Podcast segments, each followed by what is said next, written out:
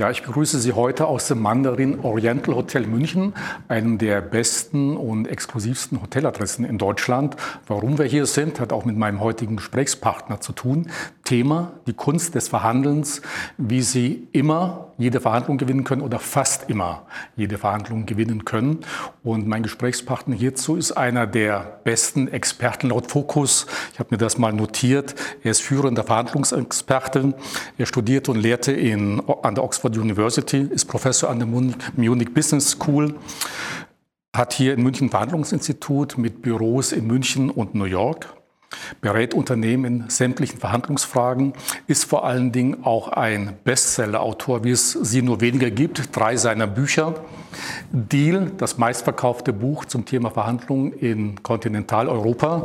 Das gleiche ist vor kurzem auch in den USA erschienen und die positiven Kritiken, muss man sagen, überhäufen sich geradezu. Leute wie Robert Caldinis, der Doyen im Bereich Psychologie oder der CEO von Aston Martin, ein Must-Have im Bereich Verhandlungstechnik. Und dann gibt es noch ein Thema überzeugt. Das gibt es als Hörbuch und als Buch. Ja, mein Gast, jetzt will ich Sie nicht länger auf die Folter spannen, ist Professor Dr. Jack Nasher. Herzlich willkommen. Vielen Dank. Äh, Jack, du hattest heute hier einen Vortrag gehalten, bist schon seit 9 Uhr, jetzt haben wir 17 Uhr am Nachmittag. Insofern gleich die erste Frage an dich. Macht es überhaupt Sinn, äh, mit dir zu verhandeln? Denn man muss ja davon ausgehen, dass du grundsätzlich als Sieger aus jeder Verhandlung hervorgehst. Naja, also, Verhandelt ja. man überhaupt noch mit dir oder Menschen, die dich kennen, verhandeln die noch mit dir? Also Menschen, ja, sagen wir mal, äh, sagen wir mal so, ähm, es ist sogar, ja leider, leider sehr sogar. Es ist so wie, ich weiß nicht, Arnold Schwarzenegger oder Jean-Claude Van Damme, wenn die in den 80er Jahren in der Disco waren, hieß es immer, die wurden immer äh, verdroschen oder man hat es jedenfalls versucht und auch hat ab und zu auch geklappt weil natürlich jeder sich damit brüsten will, ne? dass er äh, Arnold Schwarzenegger die Fresse poliert hat. Das ist eine gute Geschichte einfach. Ja? ja. Und genauso ist natürlich, wenn jemand mit mir verhandelt, der freut sich natürlich. Vor allem, wenn er mich kennt, denkt er so, okay, dem will ich zeigen, weil das ist natürlich eine geile Geschichte zu sagen, ich habe Nescher aufs Kreuz gelegt. Insofern habe ich eigentlich mit dem Buch Deal mein Testament geschrieben, was meine eigenen Verhandlungserfolge angeht. Es ist damit ja. vorbei gewesen. Ja. Ähm, deswegen, auch wenn ich für meine Klienten verhandle, bin ich fast immer im Hintergrund, dass man mich nicht sieht. Ähm, weil das halt natürlich eine gewisse Aggression äh, weil ja auch das, das, ist ja auch ein falsches Denken zu sagen, ich gewinne bei Verhandlungen, weil es ist ja dieses Denken, dass, dass ähm, manche sagen, es kann immer nur einer gewinnen bei einer Verhandlung, der andere verliert. Aber das ist halt, man denkt von Nullsummenspiel und Wirtschaft und genauso wie Wirtschaft ist ja Wert schaffen. Ja. Und ich schaffe Wert bedeutet nicht, dass der eine gewinnt, der andere verliert. Aber das ist ja das, was sehr oft leider auch in der Presse kommuniziert wird von Journalisten, die auch Wirtschaft nicht verstehen und denken, dass jemand, der reich ist, der muss es ja anderen gestohlen haben sozusagen oder irgendwie weggenommen haben. Und genauso ist es falsch in der Verhandlung zu sagen, es gibt einen Gewinner, einen Verlierer. Nein, wir können beide gewinnen. Ja? Sagen wir mal, du kannst kochen, ich habe ein leeres Haus, wir gründen ein Restaurant zusammen. Ich ziehe dich nicht über den Tisch, du ziehst mich nicht über den Tisch und wir machen einen guten Deal. Ja. Und das ist eigentlich ein schöner Deal. Und deswegen auch mein, mein Buch eben Deal ähm, heißt, du gibst mir, was ich will. Und eigentlich müsste es auch noch heißen, und ich gebe dir, was du willst. Und das ist der perfekte Deal. Ja. Ähm, und das, das, klappt auch oft. Das heißt, dieses Denken, ich gewinne, du verlierst, das ist das, was, was zu vermeiden gilt. Manchmal ist es so. Manchmal geht es nur um Zahlen, manchmal geht es nur um Geld. Ja, da gibt es auch Taktiken, ja. was ich dann eben mache. Aber das ist eigentlich fast der Worst Case in der Verhandlung. Das möchte ich eigentlich vermeiden. Okay, zu den Taktiken, Techniken kommen wir gleich noch. Ja. Warum verhandeln wir Menschen eigentlich so gerne? So gerne. Wir ja. verhandeln nicht gerne. Also die meisten. Aber im Grunde beginnt das schon doch äh, als, als Kind, äh, dass ein Kind äh, von der Mama oder Papa mhm. was haben möchte. Ich will dieses oder jenes. In der Schule, im Studium setzt es sich weiter fort. Jeder will doch immer etwas. Ja, es geht runter. Aber die, die Kinder machen es. Die Kinder fragen ja. Kinder wollen immer, sind sehr hartnäckig, was ihre Interessen angeht. Aber das das wächst sich raus. Also es ist eigentlich so, äh, dass es weniger wird. Am Anfang verhandeln wir gerne und dann wollen wir irgendwie unsere Ruhe und wir lernen halt jetzt, sei nicht so gierig, sei nicht so, sei nicht so. Und insofern ist es eher so und gerade eben in Ländern wie Deutschland, dass, dass man eher eigentlich wenig verhandelt. Nein. Und dass man nicht danach fragt, weil man sich denkt, ach nee, komm, jetzt lasse ich das mal. Hat sich schon geändert. Also wenn ich früher denke, ähm, da hat man immer gesagt, ja, wie kann sie sich verhandeln, das ist doch nicht auf dem Bazar. Und heute schon, also wenn man einen Fernseher kauft, auch im Mediamarkt oder so, dann die meisten handeln irgendwie schon ja, oder versuchen noch irgendwie einen Blu-ray-Player oder was weiß ich was dazu zu bekommen. Oder wenn man einen Neuwagen kauft, ich meine, keiner ist, oder fast keiner so dumm, genau den Preis zu zahlen, der in der Liste steht, wenn man sich einen Mercedes oder so kauft. Ja. Insofern, ähm, manchmal wird gehandelt, aber oft ist es so, bei, bei vielen Sachen sagen die Leute, ich will lieber meine Ruhe haben. Ja, insofern würde ich nicht sagen, dass die Leute gern handeln. Äh, du gehörst ja zu den besten Verhandlungsexperten weltweit. Wer ist denn tatsächlich so der Verhandlungsweltmeister? Häufig hört man die Asiaten, Chinesen in erster Linie. Warum sind die so gut? Naja, also die. Oder sind die tatsächlich so gut? Also es ist ein kultureller Unterschied, der ist einfach, ich meine, Orientalen im weitesten Sinne verhandeln gern. Die, äh, ist klar, Bazar, ja, kommt ja nicht von ungefähr. Die setzen extrem hoch an. Russen sind so. Ähm, ich will jetzt nicht alle über einen Kamm scheren, aber 99 Prozent der, die ich kenne, ja. sind einfach so. Ja. Äh, es gibt natürlich kulturelle Unterschiede und Asiaten, Russen, Orientalen, die ankern. Also das heißt, die fangen sehr extrem an. Ähm, und das ist für uns äh, Westeuropäer sehr unverschämt. Also viele Deutsche sind beleidigt, was, was, fällt dem ein? Ja, das ist ja unglaublich. Und wir denken, wir dürfen das auf keinen Fall machen. Das Problem ist natürlich, wenn die das machen, wenn die jetzt so ankern und ich anker nicht und man trifft sich am Ende doch meistens in der Mitte, dann ist die Mitte natürlich völlig zu ihren Gunsten verschoben. Ähm, also insofern Sorry, was war die Frage? Jetzt habe ich mich äh, um Kopf und Kragen geredet. Was, was war die? Wer die besten Verhandler? Genau, wer die besten Verhandler. Also insofern, ich kann es nicht sagen. Es gibt einfach kulturelle Unterschiede. Aber wo stehen wir Deutschen? Naja, also sagen wir mal so. Sind wir gut im Verhandeln? Die, die Deutschen sind sehr beliebt international im Verhandeln. Weil wir so viel nachgeben? Oder? Ja, erstens, naja, weil Deutsche halt zum Beispiel nicht ankern, die sind sehr äh, straight sozusagen. Die sagen also klar, was Sache ist. Aber ich, ich würde es ich nicht ranken. Es gibt sehr große Unterschiede. Ich meine, es ist so, wie man sagt, die Deutschen, ja, und jetzt was heißt die Deutschen? Guck dich um in deinem Unternehmen, da gibt es völlige Flaschen im Verhandeln, da gibt es Superverhandler. Äh, und ich finde, dass man überhaupt diese ganze kulturelle Zeug, es gibt große kulturelle Unterschiede, aber ich glaube trotzdem, dass ein deutscher Ingenieur einem chinesischen Ingenieur viel ähnlicher ist als ein deutscher Ingenieur dem deutschen Pförtner zum Beispiel. Dass, zum Beispiel, dass man viel ähnlicher ist, was eine Berufsgruppe angeht oder was die, die Sachen angeht, ähm, indem man wirklich äh, sich, mit denen man sich identifiziert. Ja? Ich meine, wenn wir jetzt einen Haufen Chinesen sehen, dann sagen wir, guck mal, einen Haufen Chinesen. Aber wenn die einen Haufen Deutscher sehen, sagen, guck mal, einen Haufen Deutscher. Aber wir kennen ja, ich meine, wir beide sind jetzt nicht gleich. Ja? Der Kameramann ist ein ganz anderer. In meinem Seminar saßen heute etliche Leute. Das ist ein Haufen Deutscher, aber da ist einer nicht wie der andere. Also das ist einfach, ja, ja. ich finde das sehr, also ist einfach falsch. Es gibt kleine Unterschiede kulturell, ähm, aber ich, ich glaube, die werden überschätzt. Äh, wird beispielsweise Donald Trump überschätzt? Da hört man ja eine ganze Menge, dass er gut oder schlecht behandeln soll. Wie äh, schätzt du das ein? Also Trump ist ein, ich, ich finde ihn einen, einen sehr guten Verhandler, weil Trump also es ist einfach eine Technik, die er hat, dass er nichts ausschließt. Also Obama hat immer gesagt, also es ist ganz klar, wir bleiben in der NATO. Also es ist ganz klar, die Atombombe wird nicht verwendet. Ist ja sehr nett und auch verlässlich und so weiter. Aber ähm, Trump mit seinen also unverschämten Ausfällen, die wirklich unsympathisch sind, die unmöglich sind. Aber natürlich, wenn er droht, dass die USA die NATO verlässt, dann spurt die NATO.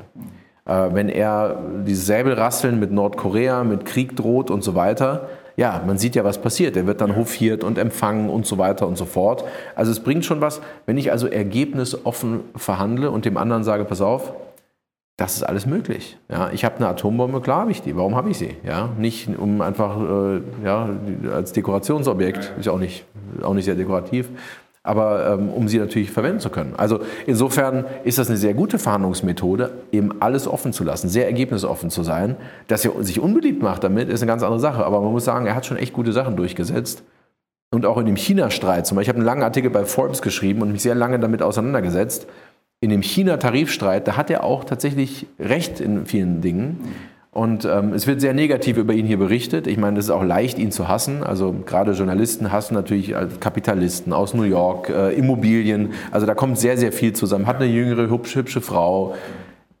Das sind alles Dinge, die einen extrem unsympathisch machen äh, in der öffentlichen Wahrnehmung. Und ist ja auch okay, aber äh, wenn man jemanden nicht mag, aber man muss es ein bisschen differenziert sehen. Und er verhandelt gut, das muss man ihm lassen. Mhm. Ja. Gehen wir mal in Medias Res. Die drei wichtigsten Verhandlungstechniken, wenn man das überhaupt so sagen kann. Wir können jetzt nicht alle durchsprechen. In deinem Buch äh, teilst du das so ein bisschen auf in die Macht, die Interessen und äh, die Taktik. Ja. Was ist mit die Macht gemeint? Wenn man das so hört, also wer bei Verhandlungen gewinnt, würde ich zunächst mal vermuten, okay, der auch die objektive Macht besitzt, wo es eigentlich ganz augenscheinlich ist, offenkundig ist, bei dem sitzt die Macht, also wird der auch gewinnen. Ja, aber das ist halt nicht offenkundig. Also Machtsituationen variieren. Ich, es kann ja ein Kind einen Mann zu, zum Weinen bringen, ja, ein vierjähriges Kind, weil es nicht ins Bett gehen will. Ja. Wer hat jetzt die Macht? Ein vierjähriger Analphabet? Ja, in dem Moment halt schon. Das heißt, Machtverhältnisse sind völlig anders in der Verhandlung als im wahren Leben. Insofern kann ich die Macht zu meinen Gunsten verschieben und das Beste, was ich machen kann, ist eben an meiner, also das Erste, was ich mache, wenn ich mich vorbereite auf eine Verhandlung, wenn ich meine Klienten vorbereite auf Verhandlungen, das Erste, was wir im Seminar machen als Übung, ist eine BATNA. Und die BATNA ist, heißt Best Alternative to a Negotiated Agreement, auf gut Deutsch Plan B. Das heißt, was mache ich, wenn ich jetzt aufstehe und gehe? Was ist also meine Alternative, wenn, ich, wenn dieser Deal jetzt platzt? Und je stärker meine Alternative ist, ist doch ganz klar, desto höher ist meine Macht in der Verhandlung. Nichts gibt mir mehr Macht als eine starke Alternative.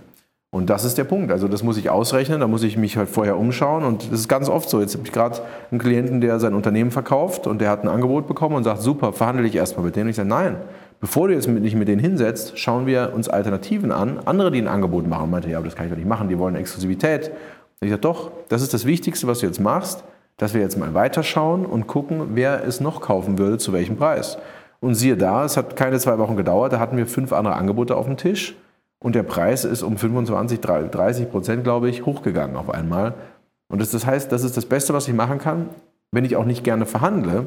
Nämlich, ich, bereit, ich gucke einfach nach Alternativen, da muss ich kaum was machen. Ich muss nur die Alternativen suchen und dann ergibt sich das von selbst. Du nennst in deinem Buch ein sehr schönes Beispiel mit Theodore Roosevelt. Wenn du das vielleicht mal kurz erzählst, ja. weil das eine sehr ungewöhnliche Geschichte ist. Ja, diese Geschichte hat, mit der, hat auch mit der wahrgenommenen Macht zu tun. Damit will ich nur zeigen, dass es, das hat mit der Butner nichts zu tun, mit der Alternative, aber hat was damit zu tun, wie Macht wahrgenommen wird. Ja?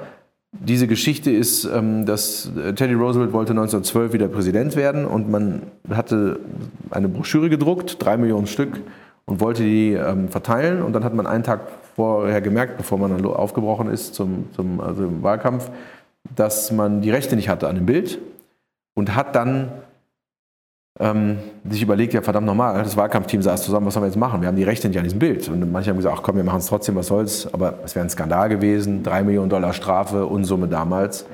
Und da hat man sich gesagt, komm, ähm, was, wir müssen mit dem reden, aber was sagen wir ihm? Ne? Und da kann man sagen, man hat ja keine Macht, weil der kann ja alles bestimmen, dieser Fotograf. Der hat die ja, Rechte. Die Rechte. ja.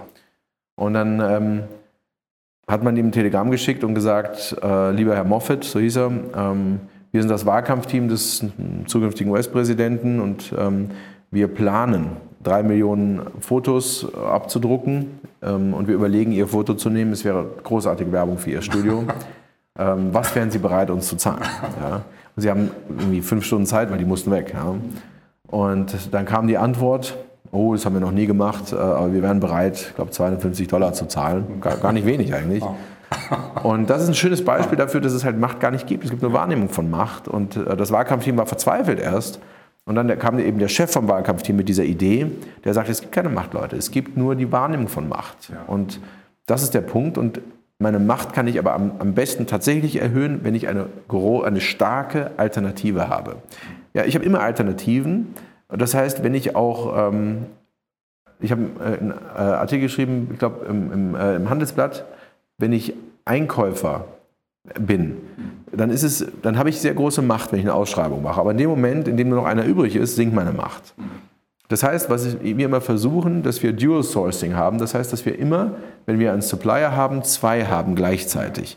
Weil wenn ich nur einen habe, dann setzt er mich zu einer Unzeit unter Druck, erhöht seine Preise und es ist sehr teuer dann zu wechseln. Das, wenn ich aber zwei habe, ob das jetzt zwei Supplier sind ob es zwei, wenn ich Immobilien habe, zwei Hausverwaltungen sind, die unterschiedliche Häuser machen, kann ich jederzeit von einem zum anderen wechseln, ohne großen Aufwand. Ja? Und das ist Gold wert, dass ich also immer institutionalisiert eine Alternative habe. Ja? Und eine Alternative zu haben, ist wirklich, also ich habe gemerkt, in all den Jahren, es gibt fast nichts, nichts Besseres für die Verhandlung. Es dauert manchmal lange, eine sich zu suchen, auszurechnen mit den anderen, aber ich gehe niemals an den Tisch, an den Verhandlungstisch, wenn ich nicht alles versucht habe, um die stärkste Alternative zu haben. Wie Rudi Carell mal gesagt hat, wenn du einen Ast aus dem Ärmel ziehen willst, musst du es vorher reingesteckt haben. Und das ist die Butner. ja. Ähm, Verhandlungen, egal wo, sei es im geschäftlichen Bereich, im politischen Bereich, da ist es doch häufig die Regel, dass Kompromisse gemacht werden. Und am Ende ist jeder ganz stolz, Mensch, wir haben einen Kompromiss gefunden. Jetzt sagst du aber, das ist das Schlechteste, was es gibt, Kompromisse zu machen. Es ist nicht das Schlechteste, was es gibt. Immerhin ist es eine Einigung. Aber ein Kompromiss, die Definition von Kompromiss ist ja, dass alle, also 100 Prozent der Beteiligten, nur 50 Prozent zufrieden sind oder 60 oder 40. Ne? Man gibt halt ab von dem, was man mag. Das ist natürlich nicht gut, ja? weil ich genau das, was ich eigentlich will, abgebe. Ja? Das berühmte Beispiel ist das Orangenbeispiel, wo sich zwei Schwestern um Orange streiten. Dann kommt die Mutter, schneidet die in zwei Hälften fertig. Scheint weise, aber natürlich ist es das nicht, weil die eine will den Saft, die andere will die Schale, um sich einen Kuchen zu backen. Und das ist eben ein Beispiel dafür, dass das ein Kompromiss, ähm, wenn ich eigentlich frage, was willst du eigentlich? Ja, und das ist eben Punkt zwei. Du hast vorhin gefragt, was sind die wichtigsten Sachen. Das erste ist die Alternative. Das zweite ist eben dieses sogenannte interessenbasierte Verhandeln. Das ist das sogenannte Harvard-Konzept. Das heißt, ich gehe weg vom, ähm, von der Position, ich will das, du willst das, und wir teilen es halt in zwei. Und ich gehe hin zu, was willst du eigentlich? Warum was, willst du es eigentlich? Was, was willst du? Warum willst du es? Was ist eigentlich dein Interesse? Also weg von der Sache hin zu, warum, warum, weshalb, wieso und ich stelle viele Fragen und ich gebe auch was preis von mir und sage dazu, mir ist eigentlich das wichtig. Mir ist die Lieferung gar nicht so wichtig oder mir ist das nicht wichtig, mir ist jenes nicht wichtig, was mir wichtig ist. Und natürlich ist Preis ist für beide wichtig, das ist ganz klar. Aber Preis ist halt nur ein Faktor. Ja, ich habe gerade eine, äh, eine Umfrage gesehen, dass nur in 7% der Beschaffungssituationen, also Einkaufssituationen, ist der Preis verantwortlich gewesen ja. für das Ergebnis. 7%. Nur 7%? 7%. Ja wir denken oft, dass Preis wichtig ist, aber ganz ehrlich, schau, ich meine, schau dir deine Schuhe an, schau dir an, was du anhast, dein Einstecktuch, ist es wahrscheinlich nicht das billigste, was es im Laden gab. Ja? Das, wahrscheinlich nichts von dem, was du anhast, nichts von dem, was du hast. Und das gilt für die meisten, die das jetzt sehen, hat man das billigste genommen, was es gab, weil Preis nicht so wichtig ist. Warum denn nicht? Na, warum nicht? Ich meine, oder von Sachen, ich habe jetzt für die Zuckerindustrie gearbeitet. Warum gibt es denn immer noch so viele Zuckermarken? Ja, ist doch alles transparent, digitale Welt. Ich kann das googeln und sehe sofort, wo es den billigsten Zucker gibt. Und trotzdem gibt es so viele verschiedene Marken. Warum? Weil Preis nicht so wichtig ist. Preis wird völlig überschätzt. Natürlich ist es ein Faktor, aber es ist halt nur ein Faktor. Das heißt, was ich mache, und das ist Punkt zwei, ich gehe dahinter. Ich frage mich, was ist eigentlich wichtig? Was zählt eigentlich äh, wirklich? Und da werde ich kreativ und komme eben zu neuen Optionen. Hier macht Verhandeln auch Spaß übrigens. Ähm, hier ist es halt nicht dieses Schachern, sondern hier ist es wirklich ein schöner kreativer Prozess. Der dritte Punkt ist die Taktik. Und da nennst du vor allen Dingen das sogenannte Ankern. Was ist damit gemeint? Naja, es ist halt schon so, dass äh, manchmal, also es gibt viele Taktiken. Das Ankern ist das, weil wenn ich nur eine erklär, eins erkläre, dann, dann erkläre ich das, weil das, das ist der Dreh- und Angelpunkt von allem. Ähm, das ist in, in, es geht immer schon auch um Geld oder um irgendeine Zahl. Und sobald es um irgendeine Zahl geht, will ich natürlich das Optimum für mich rausholen. Und da gibt es eben das, die Taktik des Ankerns. Ankern ist, ich setze eine Zahl in den Raum und diese Zahl, die erste Zahl, die auf dem Tisch ist, ist das, was den Prozess der Verhandlung, das Ende der Verhandlung am meisten beeinflusst. Die erste Zahl hat den größten Einfluss. Das heißt, wenn wir jetzt irgendwie sprechen und wir wollen jetzt den Blumenstrauß hier verkaufen und wir lernen uns erstmal kennen und reden und ergründen Interessen und wir, am Ende wissen wir, es geht nur um Preis. Du willst den Blumenstrauß, ich will ihn loswerden und es geht jetzt nur um Preis, wir haben keine weitere Transaktion. Dann warte ich nicht und frage dich, was du bietest. Das wäre dumm, weil wahrscheinlich werde ich nicht gut überrascht. Und wenn du jetzt sagst, ich gebe dir 10 Euro für den Blumenstrauß und ich hätte aber gern 20, dann ist jetzt mein Job, das hochzudrücken und es ist schwer. Das, das, ist, schwierig, eine, ja. das ist sehr anstrengend, weil ich jetzt sagen muss, ja, wie, warum 10 und äh, das ist schwer. Wenn ich aber anfange mit 25, dann ist es sozusagen eine Beweislastumkehr. Das heißt, du musst jetzt mir darlegen, warum es weniger wert ist. Und es ist natürlich viel bequemer für mich, wenn ich die erste Zahl in den Raum setze und sage, 25 erscheint mir plausibel. Ich habe irgendwas gesehen im, im äh, in, beim, beim Floristen für 40 Euro. Insofern ist es noch günstig, aber 25 erscheint mir plausibel. Dann habe ich es gedreht und du musst jetzt sagen, warum weniger. Das heißt also bei Preisverhandlungen, Verkaufsverhandlungen und auch Bewerbergespräche, wo es um Gehalt geht oder ähnlich mit einer möglichst hohen Zahl beginnen, denn je kleiner die Zahl, desto weniger kriege ich dann auch am Ende. So ist es. Mit möglichst, also man sagt kurz vor der Unverschämtheit. Aber das ist nicht leicht, diese Unverschämtheit zu finden. Also man kann auch, also wenn man es nicht gut macht, dann ist es unverschämt und dann sagt der andere dann hau ab. Ja. Also ich muss, man in Deutschland ist so meine Daumenregel so 20 Prozent plus über dem, was, was, was ich eigentlich will. Ähm, oder 20% Minus, wenn ich kaufe. Ja, also kommt noch an, ob ich kaufe oder verkaufe. Aber es ist ein großer Fehler zu sagen, ach, ich lasse den anderen erstmal kommen. Weil wann werden wir schon positiv überrascht? Praktisch nie. Ja, und das muss ich halt akzeptieren und darauf eben reagieren, indem ich die erste Zahl in den Raum setze. Äh, was ich bei dir auch gelesen habe, was ich so noch nicht kannte, es kommt auch darauf an, ob die Zahl eine gerade oder eine krumme Zahl ist. Äh, bei einer geraden Zahl wird mehr verhandelt, eine krumme scheint glaubwürdiger zu sein. Genau, also nicht eine, eine gerade Zahl, sondern eine runde Zahl. Oder eine runde eine Zahl. runde ja. Zahl. Also bin ich, okay, sagen wir mal, du willst jetzt, keine Ahnung, ich will mein Einstecktuch verkaufen und ich sage dir, ich will 50 Euro. Und dann sagst du, ich gebe dir 20. Aber wenn ich sage, hier, pass auf, ich möchte 54,50 Euro für dieses Einstecktuch. Da musst du dir was dabei gedacht Genau, dann denkst du dir doch, da muss er sich irgendwas dabei gedacht haben, der Nescher. Und das ist eben das Schöne, also man hat es gemacht als Experiment mit Häusern, die man verkauft hat. Die hat man entweder für eine runde Zahl wie 800.000 verkauft oder für 798 oder 802 irgendwas. Und siehe da, die Leute haben viel weniger verhandelt, wenn es eine krumme Zahl war, weil sie dachten, gut, das ist irgendwie plausibel, da, da muss er sich irgendwas dabei gedacht haben. Was ganz Besonderes, was ich noch nicht kannte, da musste ich auch mal nachlesen, ein sogenannter Flinch. Mhm. Also ich wusste auch vorher nicht, was das ist. Ich habe dann gelesen, eine starke negative physische Reaktion. Und du hast so einen ganz bekannten Flinch. Also wenn wir über gar oder äh, ich buche dich für ein Seminar und dann sage ich, Herr Nescher, ich biete 2000 Euro. Mhm. also das ist dann ein Flinch. oh. ja. äh.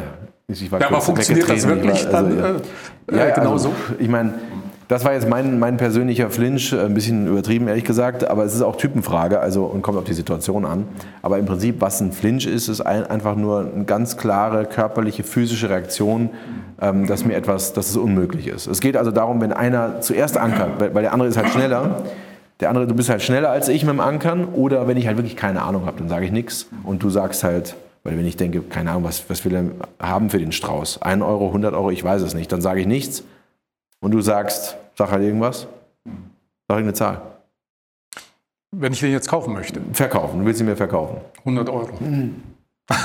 wenn ich so flinch sage, ich, ich muss sofort reagieren, weil wenn ich das nicht mache und du ankerst und dein Anker sozusagen auf mich trifft und ich sage, oh, mh, erleben wir ja manchmal, dass wir irgendjemandem ein unverschämtes Angebot machen und wir denken, wir, der schmeißt uns jetzt raus, aber der sagt einfach nur, aha, und macht am besten noch Notizen, dann denke ich mir doch, dann werde ich jetzt unverschämt. Mir hat mein älterer Herr erklärt, der Kameras verkauft hat in den USA, die haben gelernt, auf den Flinch zu achten vom Gegenüber. Wenn er nicht geflincht hat, ja. haben die immer den Preis erhöht. Ja. Also sie haben gesagt, eine Kamera, die Kamera kostet 100 Dollar ja. und er hat nicht geflincht und hat gesagt, ach so, ja, die Linse kostet aber 25 Dollar extra immer noch nicht geflincht und dann, ach ja, dies, äh, die Box kostet auch noch 5 Dollar. Der hat ihm also die ganze Kamera also in allen Einzelteilen äh, dreimal ja. verkauft, ja. vielleicht noch einen Blick aus dem ja. Fenster, bis der arme Kerl geflincht hat. Das heißt, ich muss flinchen, damit der andere merkt, das geht nicht. Aber hätte es jetzt Einfluss auf deine Flinchkappe, wenn ich gesagt hätte, also nicht 100 äh, Euro, sondern 87, 95? Ist mir egal, was du sagst, ich flinche immer. Ja? Wenn, wenn, du 1 Euro gesagt hättest, uh, ja, eine Träne hätte ich mir weggewischt. Äh, das ist bei mir natürlich schon Okay, also ich habe das jetzt so wirklich so oft erklärt. Ich war irgendwie auf einer Uhrenmesse und da habe ich gefragt, was kostet die Uhr? Und dann hat er einen Preis gesagt, dann habe ich geflincht und dann meinte jemand, Nescher, schöner Flinch. Ja, und okay.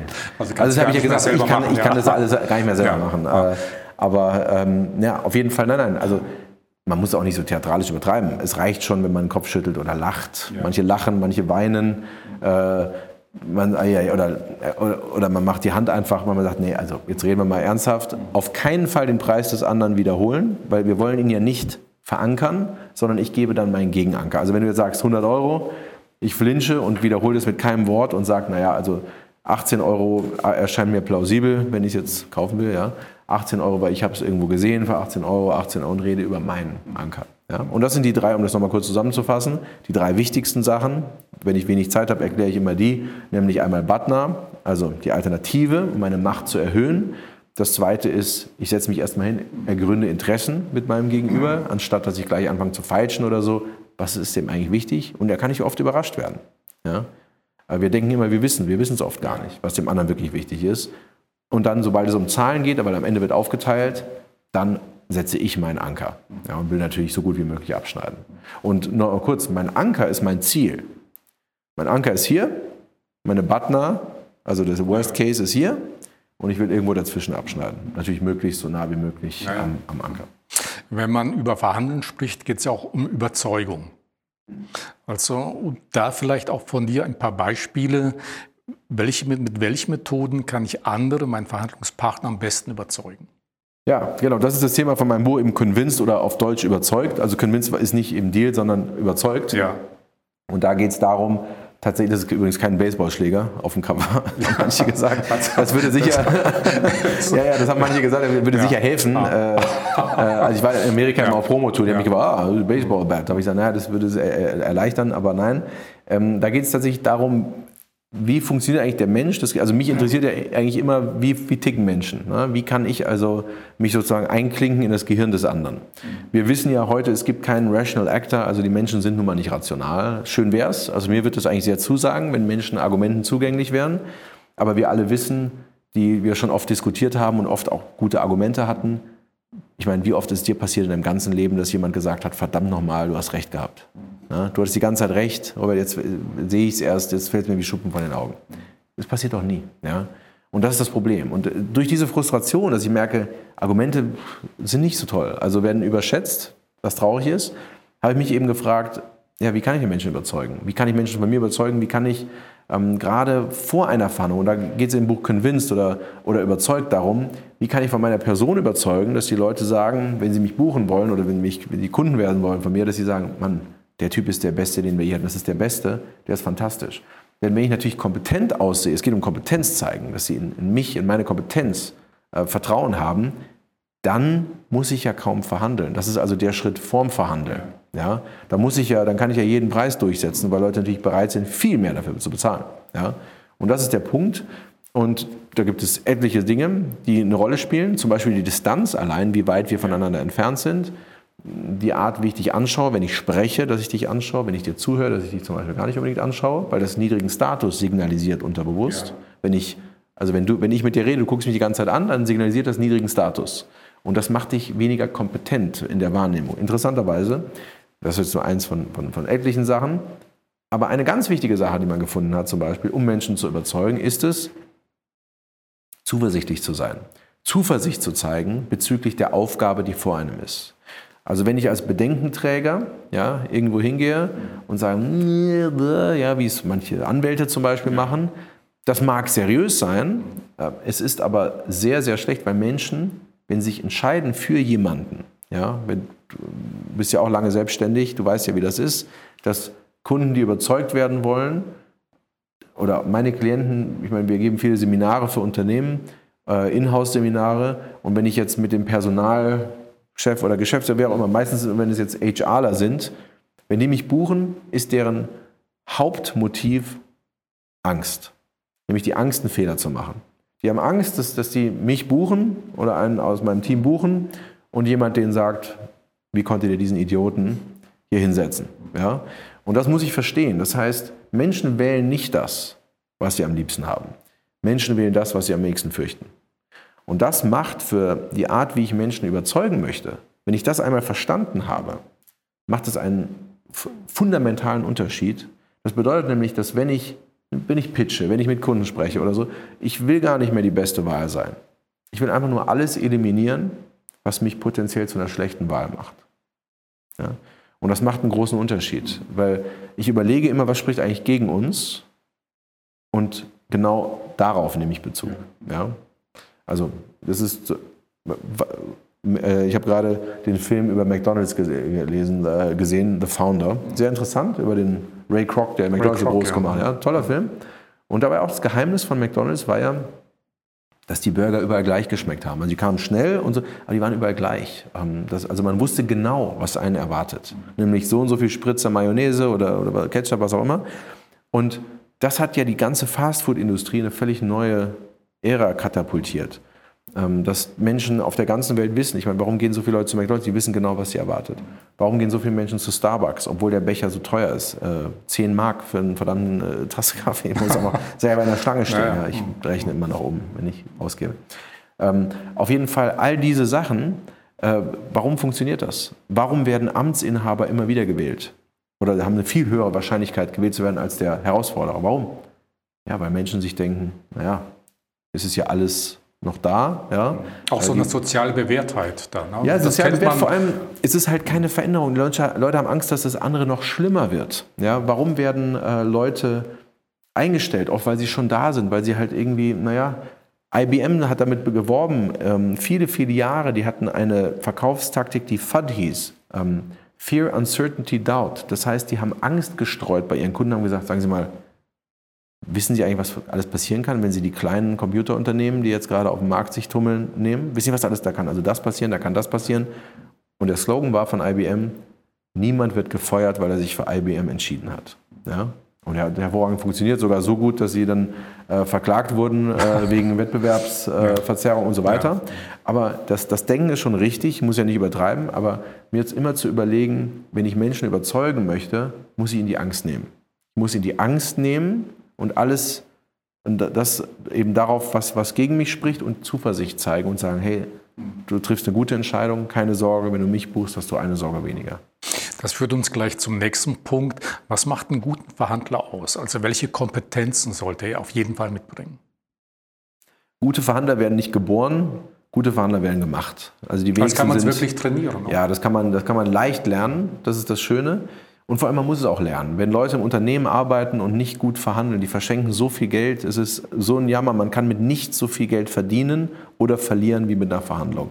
Also allein, wenn ich in der Verkaufsverhandlung bin und 5% weg, dann habe ich ein, also mein Gewinn schmälert sich so fundamental und es geht nur innerhalb von ein paar Minuten, ob ich das Richtige oder das Falsche sage. Also es ist eigentlich der beste Return on Investment, sich in, in, mit Verhandlungen, ob das nicht bei mir, aber einfach sich mit dem Thema zu beschäftigen, ein Seminar zu machen, ein Training, also wirklich sich zu überlegen, äh, wie, viel, wie viel Geld man eigentlich verschwendet hat in seinem ganzen Leben und die Leute um einen rum. Ja, und das ist einfach, das darf man nicht sein. Und was macht einen guten Verhandler? Ein guter Verhandler, es gibt ganz unterschiedliche Typen. Es gibt sehr aggressive Typen, die können sehr gut sein, was die Taktiken angeht, können die besten Taktiker werden. Dann gibt es sehr entgegenkommende Typen, die sind auch sehr gut, aber die machen eben eher diese interessenbasierte Verhandlung. Die sind sehr kreativ, die kommen entgegen, aber schaffen Sachen, an die ich gar nicht gedacht hätte, weil sie so kreativ sind und so Vertrauen schaffen. Also insofern eigentlich, es gibt verschiedene Typen ähm, und ja, wir haben eben auch einen Persönlichkeitstest also Verhandlungstypen. Genau, ihr habt jetzt ja. ganz neu auch auf eurer Webseite einen Test, welcher Verhandlungstyp bin ich eigentlich? Genau. Und das ist ja ganz wichtig zu wissen, um in eine Verhandlung hineinzugehen, wo sind meine Stärken oder wo muss ich vielleicht ein bisschen nachbessern? Absolut. Äh, also das ist das. Ähm, also ich muss, jedes Lernen beginnt aber mit der Selbsterkenntnis. Und wenn ich weiß, was für ein Verhandlungstyp ich bin, und wir haben eben diesen Test, da sieht man, was für ein Typ man ist, was die Stärken und Schwächen sind und auf was ich achten muss. Und alle Typen sind gut, außer einem. Wel welche ja. ist das? Tatsächlich. Es gibt eine einzige Sache, die einfach nur schlecht ist, und das ist, wenn ich vermeidend bin. Wenn ich vermeidend bin, also wenn ich die Konfrontation vermeide, ähm, das ist das Einzige, was, wo, wo praktisch aus dem nichts Gutes hervorkommt. Die gute Nachricht ist, das kann ich ändern. Wie? Indem ich es einfach mache. Also in meinem Fahndungstraining habe ich viele, die vermeidend sind. Die kommen rein und sagen, oh Scheiße, ich bin vermeidend. Ja, okay. Und dann schauen wir uns das mal an. Nach, am Anfang sind die sehr zögerlich, weil wir machen ja viele Verhandlungssimulationen. Man muss die ganze Zeit verhandeln. Ja.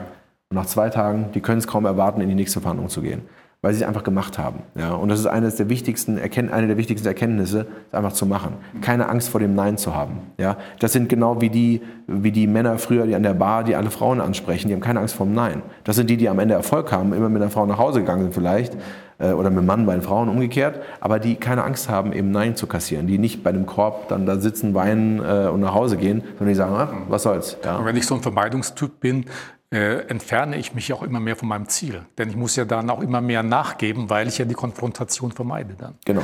Äh, welche Rolle spielt eigentlich, ist ja immer so ein Schlagwort Empathie. Überall hört man, du musst Empathie haben. Das heißt jetzt emotionale oder kognitive Empathie. Ja. Ist es wirklich entscheidend, mich auch in den anderen hineinzuversetzen, auch dessen Seite mal zu sehen? Ja. Oder immer zu sagen, okay, das muss ich durchsetzen, das will ich durchsetzen und ja, das ist interessant. Ja, dieses Wort hört man oft, das ist interessant. Das wurde ja eigentlich aus dem Deutschen übersetzt ins Amerikanische, weil es kein Wort gab. Das heißt, Einfühlungsvermögen war das deutsche Wort.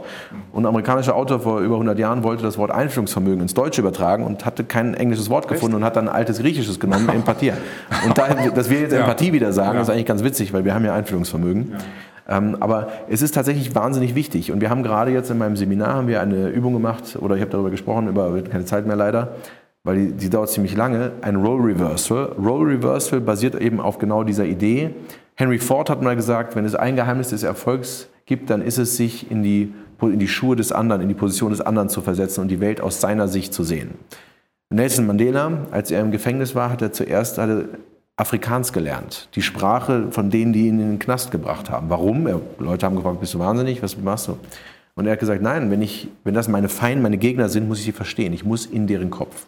Und das ist absolut richtig. Ähm, äh, Role Reversal ist eben genau so eine Übung, dass ich der andere bin, dass ich mit einem Coach zusammen das mache, dass ich also die Verhandlung führe als mein Gegner. Das ist also die Vorbereitung, bevor ich tatsächlich dahin gehe, um eben das aus seiner Perspektive zu sehen. Wir machen das vor jeder wichtigen Verhandlung, wenn ich eine Verhandlung vorbereite.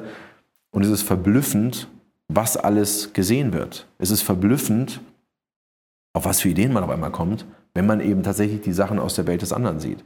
Das ist ja so wie bei äh, Psychologen Familienaufstellung. Ähm, wird ja zum Beispiel gemacht. Da bin ich ja auch. Kilfinger war das doch. Ne? Genau, ja. Also ich, das ist nicht, überhaupt nicht mein, mein Gebiet, aber es ist, es ist verblüffend, dass wenn ich die, die äh, verschiedene Perspektiven einnehme, was für Erkenntnisse man auf einmal hat. Ja. Äh, welche Rolle spielt denn das Zuhören?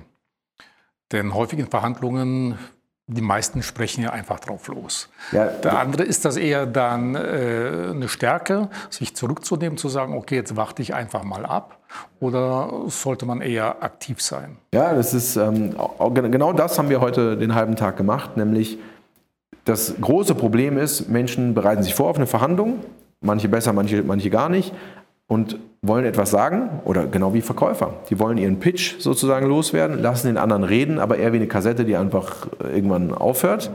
Aus Höflichkeit unterbrechen sie ihn oder sie nicht und warten einfach nur, bis sie sagen können, so, fertig, okay, und jetzt komme ich. Ja? Und das ist natürlich sehr dumm, weil man halt überhaupt nicht auf den anderen eingeht und der andere fühlt sich nicht ernst genommen. Es ist gerade in der Forschung zum Thema Gerechtigkeitsempfinden. Ja, was ist wichtig, dass ich mich gehört und äh, gerecht behandelt fühle. Sehr interessante Forschung, weil sie auch bei einer Verhandlung oder im Verkaufsgespräch nützt. Man sieht Gerechtigkeit zum Beispiel, ähm, also wenn Sie mal eine Klage, also wenn Sie mal verklagt wurden oder geklagt haben, das Urteil vom Richter, da steht immer der Kläger, die Argumente des Klägers, die Argumente des Beklagten. Lange ausgeführt, ein, zwei, drei, vier Seiten. Dann erst kommt das Urteil. Warum? Oder die Begründung des Urteils. Warum? Weil man sich dann erst ernst genommen fühlt. Weil man sich so, sogar wenn es gegen einen entschieden wird, irgendwie das Gefühl hat, okay, der hat aber verstanden, was ich wollte. Ja. Und das ist genauso unheimlich wichtig in einer Verhandlung und in einem Streitgespräch. Und Streit ist ja nichts anderes als eine Verhandlung, weil da geht's ja, wird ja verhandelt darum, wer Recht hat. Und es ist so oft im Streit so schlecht, weil es dreht sich im Kreis, ich wiederhole meine Argumente immer wieder, immer wieder, weil ich denke, der andere kapiert es einfach nicht. Und ich kann das ganz leicht abkürzen und ich kann es ganz leicht viel sachlicher machen, indem ich die Argumente des anderen wiederhole.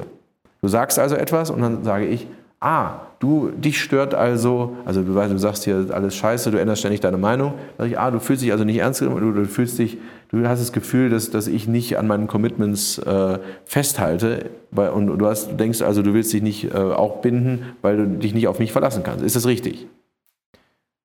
Wenn ich das jetzt sage, nehme ich ja dir den Wind völlig aus den Segeln. Jetzt bist du nicht mehr wütend, sondern du denkst dir, okay, er hat jetzt verstanden, was okay, ich meine. Du hast verstanden, du verstehst, worum Du verstehst es, ja. du musst es jetzt nicht nochmal und nochmal und nochmal sagen.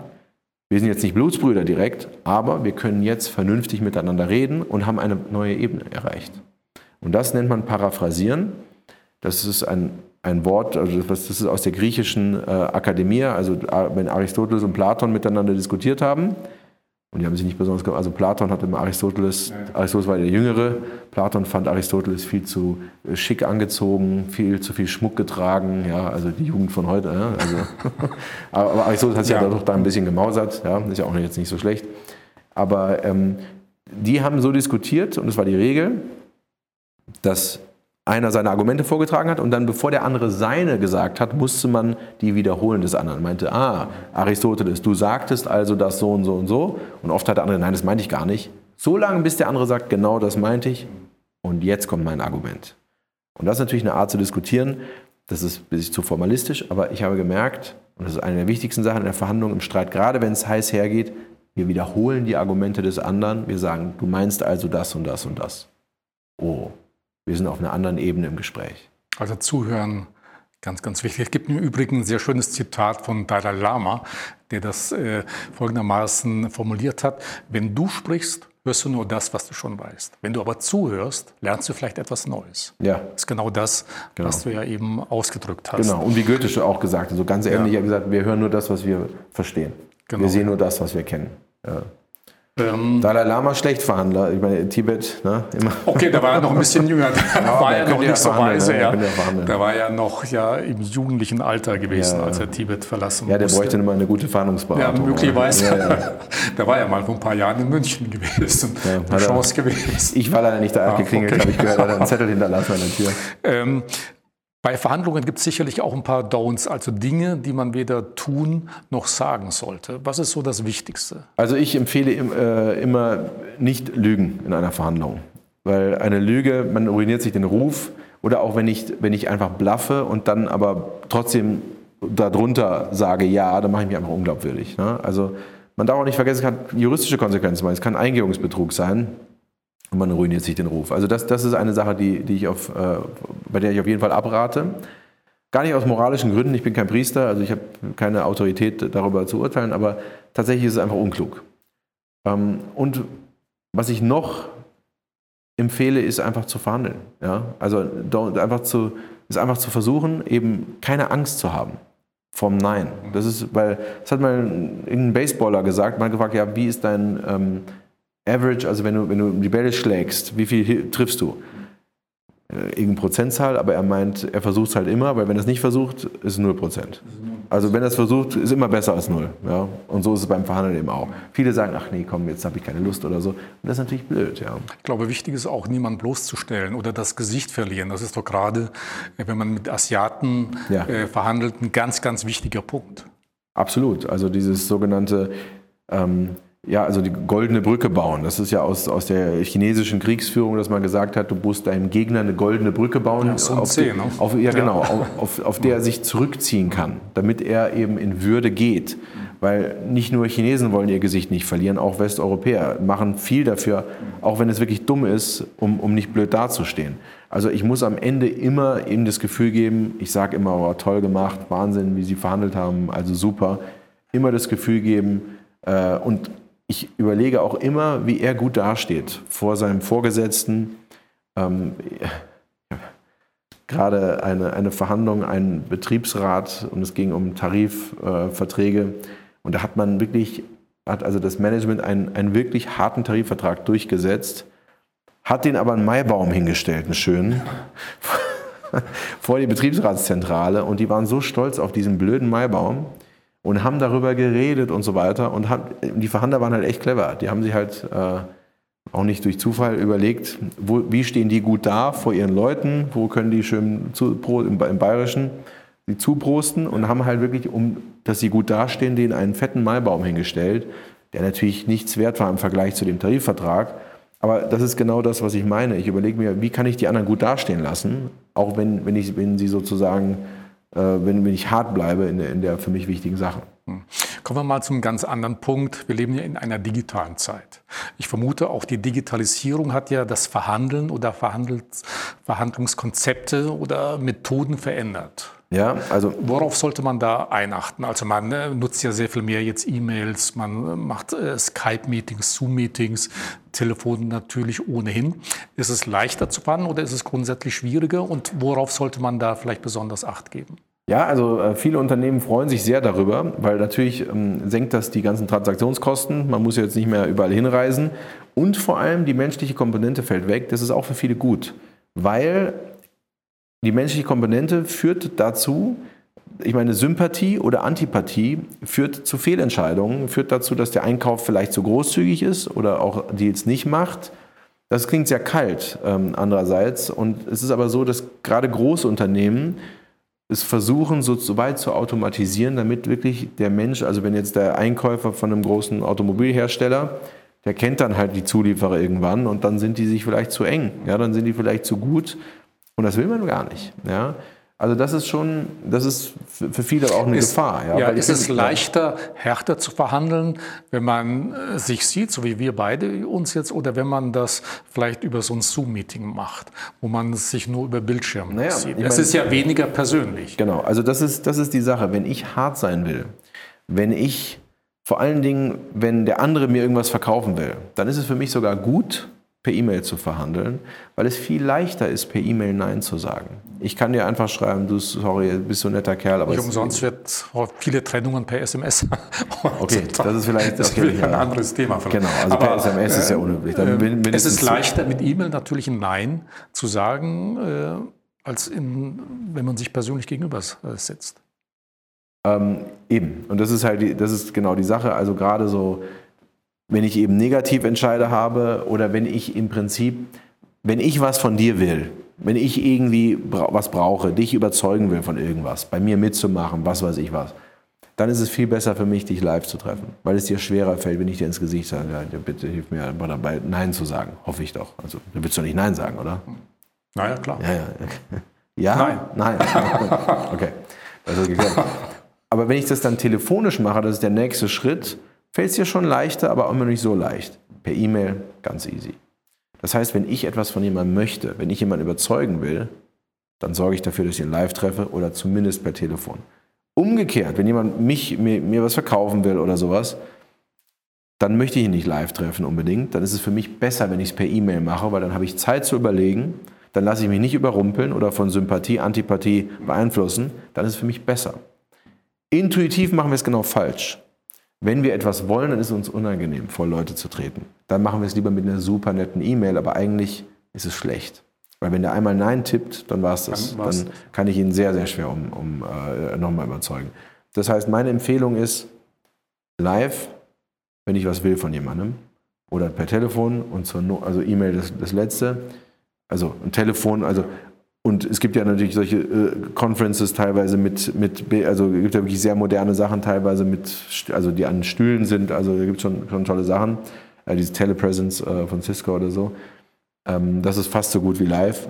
Aber meine Empfehlung ist, eben, wenn ich was will, live, wenn ich überzeugt werden will, ruhig per E-Mail, dann ist es ein Segen. Ja. Also man sollte sich immer vorher überlegen, was will ich eigentlich damit erreichen, wenn ich jetzt verhandle, und danach richtet sich auch das Medium. Das heißt persönlich genau. E-Mail, Skype, genau. Telefon. Richtig, richtig. Was auch immer. Es ist halt natürlich nur so, dass Leute bei E-Mails extrem vorsichtig sind, Informationen zu teilen, weil natürlich alles gegen sie verwendet werden kann, auch mit Compliance und so weiter. Das ist ja ein leidiges Thema, aber man darf ja da nichts mehr.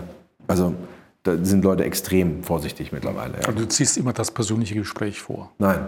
Nicht? Ich ziehe nicht immer das. Also manche sagen immer lieber persönlich treffen, aber erst hat man gar keine Zeit, das ist nicht praktikabel. Ähm, aber ich ziehe das persönliche Gespräch vor, wenn es etwas ist, was mir wichtig ist und ich ihm etwas durchsetzen möchte. Dann ja. Sonst verhandle ich gerne per Telefon, aber es ist nur eine ganz wichtige Sache, dass wenn ich telefonisch verhandle, immer ein Follow-up per E-Mail mit bitte bestätigen Sie oder hiermit bestätige ich Folgendes, was wir besprochen haben. Ja. Sonst kann man noch so gut verhandeln und der andere sagt, nein. Ne? Erst kommt das Fressen, dann kommt die Moral. Nicht vergessen. ja. Es sind mehr Gauner außerhalb von Gefängnismauern als innerhalb von Gefängnismauern. Hat denn insgesamt die Digitalisierung auch so ein bisschen die Schnelligkeit äh, des Verhandelns verändert? Oder ist das äh, gleich geblieben? Ist man da hektischer oder schneller auch mit Abschlüssen dann? Oder hat das äh, darauf keinen Einfluss? Naja, ich muss sagen, ich meine, ich, ich bin jetzt 40 geworden, also ich, ich kenne keine Welt, keine Geschäftswelt ohne E-Mail. Ja. Und außerhalb der, ich meine, und E-Mail ist immer noch das Wichtigste sozusagen, aber ich, ich kenne die Zeiten einfach. Ich weiß nicht, ich kann, kann, gar nicht mit, mitreden, wie es vorher war. Aber ähm, ist es natürlich so, wenn wir überlegen, wo ist eigentlich die Zeit geblieben? Ja, ich habe gerade eine interessante Studie dazu, weil einer gesagt, ja, wir reisen doch so viel schneller, warum haben wir so wenig Zeit? Wir arbeiten doch so viel wenig, also wir haben doch so viel automatisiert, warum haben wir so wenig Zeit? Und der Grund ist natürlich ganz einfach der, weil wir viel mehr Sachen jetzt machen. Wir reisen viel weiter. Wenn wir genauso weit reisen würden wie früher, hätten wir alle Zeit der Welt. Ja, wenn wir genau, und wenn wir so viel schreiben würden wie früher, hätten wir am Tag fünf, sechs E-Mails. Ja, aber natürlich, dadurch, dass wir E-Mails haben, kriegen wir, ich kriege am Tag vielleicht hunderte E-Mails, äh, manchmal oder, oder noch mehr. So viel, ich hätte ja nie so viel Memos oder so bekommen. Insofern gibt es wahrscheinlich eine riesen Informationsflut dadurch. Aber ich glaube, dass immer noch es sehr konservativ eigentlich ist in Unternehmen, dass wenn es um was Wichtiges geht, in der Regel, gerade in Deutschland, Bei mittelständischen Unternehmen sagt man, nee, da treffen wir uns jetzt für uns persönlich zusammen. Das ist schon immer noch so. Gibt es da auch einen Kulturunterschied, dass man sagt, okay, Chinesen lieber persönlich oder andere Medien, Amerikaner auch wieder ganz anders und der Deutsche das ist eine gute Frage, aber nein, also so, sobald es, also meine Erfahrung ist, sobald es um etwas einigermaßen Wichtiges geht, will eigentlich unabhängig von der Kultur, will, will jeder, dass man sich zusammensetzt. Was sehr, der größte kulturelle Unterschied meiner Ansicht nach ist, bei Chinesen, Russen und so weiter, ist, dass die sehr misstrauisch sind, weil sie sich auf ihr Rechtssystem nicht verlassen können. Das heißt, wenn sie mit Russen, Chinesen, Mexikanern zu tun haben, die wollen sie erstmal tausendmal treffen, weil sie Vertrauen zu ihnen schließen. Also die brauchen einfach Vertrauen, weil dass der Vertrag ist das Papier nicht wert, auf, auf, auf dem er gedruckt ist. Das können Sie vor Gericht nicht durchsetzen. Ja? Und in Deutschland haben wir natürlich, können wir sagen, wir machen es per E-Mail, das, das geht schon sogar eher. Insofern würde ich sagen, ja, es gibt einen Unterschied, dass, dass eher andere, je weiter man sich vom Rechtsstaat entfernt, desto wichtiger ist die persönliche Ansprache und das persönliche Treffen. Äh, Jack, bevor ich zu meiner Schlussfrage komme, habe ich noch zwei spezielle Fragen an dich. Ich habe ja natürlich ein bisschen auch über dich recherchiert, mir viele Videos angeguckt, sehr gute Videos, auch Interviews. Und du hattest mal vor einiger Zeit ein Interview mit dem Tobias Beck äh, gehabt und da hast du mal in diesem Podcast-Interview gesagt, ich kenne alles, was es zum Thema Verhandeln gibt. Ja, du hast dich da mehr auf Bücher äh, bezogen, Literatur, aber dann dachte ich, okay, du kennst sicherlich im Grunde auch so gut wie alle Techniken, Methoden. Jetzt äh, ist mir eine Sache eingefallen und die würde ich dich gerne fragen. Gerade bei Verkaufsabschlüssen, bei Preisverhandlungen oder Ähnlichem ist es ja manchmal so, dass man dann sich nicht traut oder den Mut hat äh, zu sagen, okay, äh, machen wir jetzt den Vertrag, äh, schließen wir jetzt ab, äh, machst, sind Sie dabei, äh, machen wir jetzt diesen Deal oder nicht? Ja. Was gibt es dann für eine Möglichkeit, wenn ich da nicht den Mut habe oder mich nicht traue, diese entscheidende Frage zu stellen? Wenn ich die, also wenn ich will, dass der Deal abgeschlossen wird? Ja, also ich habe nicht den Mut, ich möchte dir was verkaufen, ja, und jetzt bin ich mir nicht sicher, ja, äh, ich verkaufe dir ein Auto, jetzt bin ich ja. mir aber nicht sicher, äh, ob du wirklich Ja sagst. Und jetzt druckse ich so ein bisschen herum und habe nicht den Mut, äh, dich zu fragen, Herr Nescher, kaufen Sie jetzt dieses Auto, ja oder nein? Was würdest du mir dann empfehlen? Also, erstmal, ich versuche alles zu kennen. Ich kann gar nicht alles kennen, weil so viel rauskommt, aber jedes neue Buch, was zum Thema Fahren rauskommt, ist auf meinem Schreibtisch und ich, ich lese alle der, der Reihe nach, aber es kommt immer so viel Neues. Aber ich möchte alles zum Thema fahren. Das ist mein absoluter Ehrgeiz, dass ich alles dazu weiß, was es gibt. Jetzt zu deiner Frage, was sollst du machen? Ich, was ich machen würde, ist, ich würde den Spieß umdrehen, anstatt dass ich praktisch in der Position bin, ich will dir was verkaufen, drehe ich es eher um, um meine Macht, meine wahrgenommene Macht zu erhöhen, indem ich also am besten natürlich eine Butner habe, drei andere, die es kaufen würden, dass ich einfach sagen kann, du, sorry, entscheid, du hast jetzt bis äh, so und so viel Zeit, weil sonst muss ich leider zu anderen. Ich würde also meine Machtposition erhöhen in der Wahrnehmung, indem ich also das mache. Ich würde ihm ein sogenanntes Exploding Offer geben. Ein Exploding Offer ist ein Time Limit ihn setzen. Aber nicht, das liegt nicht an mir, sondern weil sonst kommen vier andere. Ich so, ich, ich würde es super gerne an dich verkaufen, aber äh, natürlich, ich will es halt verkaufen und in zwei Stunden kommen ein paar andere Interessenten ja, und ich kann doch nicht unhöflich sein und den dann, also wenn, dann würde ich den absagen, aber dann müsste ich den halt in der nächsten Stunde absagen, einfach aus Fairness. Ja. Also es gibt noch eine andere Alternative. Ich glaube, ich habe sie sogar irgendwo bei dir angedeutet gehört. Es gibt äh, so ein Trick oder so eine Technik, die nennt sich dann die nebensächliche Frage. Also wenn ich dir ein Auto verkaufen möchte als Beispiel oder äh, irgendeine Lebensversicherung, jetzt habe ich einfach nicht den Mut, dich zu fragen, machst du das oder nicht, würde ich dich fragen, check, wann möchtest du denn das Auto geliefert bekommen? Ja, oder wann soll denn der Vertrag beginnen? Das heißt, ich frage etwas im Grunde nicht so harmloses, denn wenn du mir dann sagst, okay, du willst das Auto im April haben, dann weiß ich, okay, du willst auf jeden Fall das Auto. Aha. Ja. Also okay. ich glaube, du hast das auch mal irgendwo mit am Rande erwähnt, aber es war jetzt einfach mal das, meine Das ist Neugier. keine Technik, die ich verwenden ja. würde, muss ich sagen. Nicht, das, nee, nicht verwenden. Ich würde diese Technik nicht verwenden, weil sie, also ich, ich fände sie anmaßend. Ich würde mir eher denken, das ist ein billiger Trick. So würde es mir scheinen. Ähm, aber es ist so Typenfrei. Also ich, ich habe, also okay. das ist etwas, das okay. ist keine Technik, die ich verwende. Im gleichen äh, Interview mit dem Tobias Beck, der hatte dich gefragt, welche Frage hat dir noch nie jemand gestellt? Und deine Antwort war, es gibt eigentlich keine Frage, die ich noch nie gehört habe oder die mir noch nie gestellt wurde. Also ich versuche es mal. Äh, meine Frage, wer stellt dir vor? Gesagt, ja? Das hast du gefragt. Ich ja, also mir ist, mir ist einfach keine eingefallen. Ja? Das stimmt. Ich habe lange überlegt. Ja? Nee, und du sagtest eben, es gibt eigentlich keine Frage, die mir noch nie gestellt wurde. Naja, ich versuche es mal.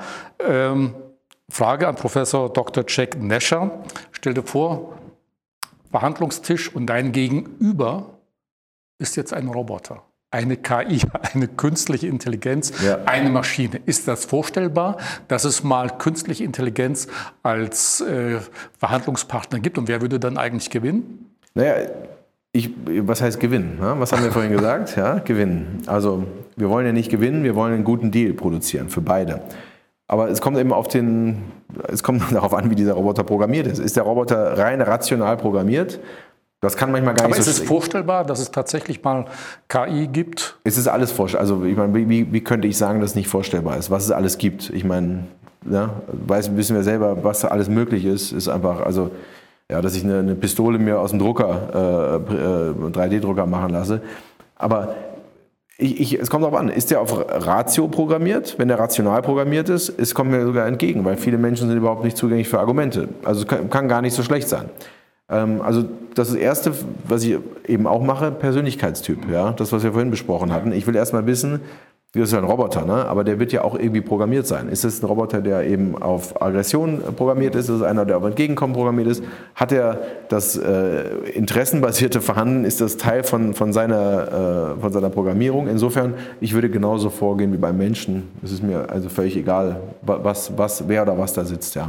Ein guter Verhandler kann mit jedem verhandeln. Es ist so, als ob du einen Schlüsselbund ziehst und sofort den richtigen Schlüssel findest. Das lernst du halt, äh, wenn du, wenn du viel verhandelst und äh, in unterschiedlichen Situationen bist. Und das kann ein Roboter sein, das kann ein Schuhkarton sein, solange der reden kann, ist alles okay.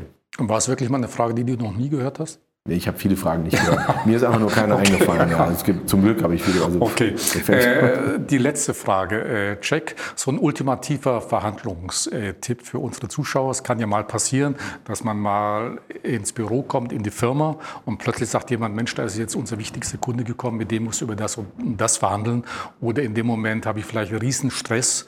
Welchen Tipp würdest du dann geben? Wie soll ich mich verhalten? Also in eine Verhandlung, von der ich nichts wusste, wo ich wirklich völlig unvorbereitet bin, welche Möglichkeiten habe ich dann? Ja, also wenn du völlig unvorbereitet bist, das, was ich machen würde, ist, ich würde, ich habe keine Zeit, meine Butner oder irgendwas zu finden. Das, was ich machen würde, ist erstmal ihn fragen, was ist dir eigentlich wichtig, worum geht es dir? Ja? Was kaum gemacht wird in der Verhandlung, wenn ich das frage, fragt mich mein Team, sag mal, auf wessen Seite bist du eigentlich? Ich will mich erstmal hinsetzen und fragen, also den einfach nur fragen, um was geht es eigentlich? Der erste Schritt in jeder Verhandlung erstmal ergründen, ergründen, Interessen und immer fragen, richtig dumme Fragen stellen. Warum? Und was, wenn wir so machen? Was, wenn wir so machen? Was wäre, wenn das? Was wäre, wenn das? Ich frage also immer weiter nach und ergründe immer weitere Optionen und brainstorme sozusagen mit ihm. Und das Wichtige an Brainstorm, auch beim, wenn ich das im Rahmen des Verhandelns mache, ist nicht bewerten, sondern nur Optionen in den Raum schmeißen. Erstmal nur Optionen in den Raum werfen und dann ganz am Ende sich hinsetzen. Das würde ich machen. Also man kann im Grunde dann auch wirklich völlig ohne Angst da reingehen und das genau in diesem Stil dann. Am Ende ist ein Spiel. Verhandeln, wenn man es locker sieht, wie so vieles im Leben. Wenn ich es verkrampft sehe, wenn ich Angst habe, wenn ich das negativ besetze, dann werde ich auch schlecht. Wenn ich es spielerisch sehe und es, es macht einfach Spaß, ich kann Mal, ich kann mich ja ausleben, es sind psychologische Finden. Ich meine, mein, mein, Buch ist voll von psychologischen Taktiken und einfach die einmal auszuprobieren, zu sehen, wirklich, wie, wie die funktionieren. Und ja, ich finde, es ist wie, wie wenn man äh, Boxer ist. Irgendwann sieht man den anderen in Zeitlupe, hat mir mal Boxer gesagt, man sieht dann in Zeitlupe und man weiß schon, was der beim nächsten Mal macht. Und so Menschen einzuschätzen. Und eigentlich ist Verhandeln ja nichts anderes, als Menschen zu beeinflussen. Menschen dazu zu bringen, freiwillig das zu tun, was ich will. Ja? Und ich weiß, was gibt es Schöneres, als so durch die Welt zu gehen? Jack, wenn man dich so hört, macht Verhandeln im Grunde richtig Spaß. Man möchte eigentlich gleich jetzt hier aufstehen und irgendwo in eine Verhandlungsrunde äh, einsteigen. Also herzlichen Dank für das wirklich spannende, inspirierende Gespräch. Für unsere Zuschauer nochmal zum Schluss äh, die drei Buchempfehlungen. Deal, Convinced für unsere englischsprachigen Leser oder Zuhörer und dann äh, überzeugt, dass es sicherlich überzeugt auch als ist Hörbuch, convinced, das ist das Gleiche. Ja, ja. Genau, also die deutsche Ausgabe von Convinced überzeugt, dass es auch als Buch gibt? Oder ja, ja das gibt es auch als Buch. Ich habe es jetzt nur als Hörbuch hier im Seminar gehabt, aber ähm, die gibt es alle als ja. Hörbücher oder. Und wer dich mal live erleben möchte, das Nesche-Institut äh, in München. Äh, du trainierst äh, genau. Führungskräfte, genau. Manager, also wie sie ihr Verhandeln Fun. besser machen mhm. können und auch wirklich Spaß daran genau. äh, haben können. Und äh, dann nochmal der Hinweis auf deiner Website ist dieser Online-Test um herauszukriegen, welcher Verhandlungstyp bin ich eigentlich, um dann herauszufinden, wo sind meine Stärken, wo muss ich vielleicht oder meine Schwächen, wo muss ich vielleicht noch ein bisschen äh, ja, etwas tun, um besser zu werden. Und vor allem, wo sind meine Stärken? Das ist eigentlich das Wichtigste zu wissen, was sind meine Stärken ist. Noch viel wichtiger als, äh, weil wir achten viel zu sehr auf unsere Schwächen. Wir sollten mehr unsere Stärken ausleben. Also nochmal herzlichen Dank. Jack. Vielen Dank. Danke fürs Liebe Zuschauer, auch Ihnen herzlichen Dank. Mehr Informationen wie gewohnt zu meinem Gesprächspartner und zum Thema auf dwc-digital.com. Herzlichen Dank.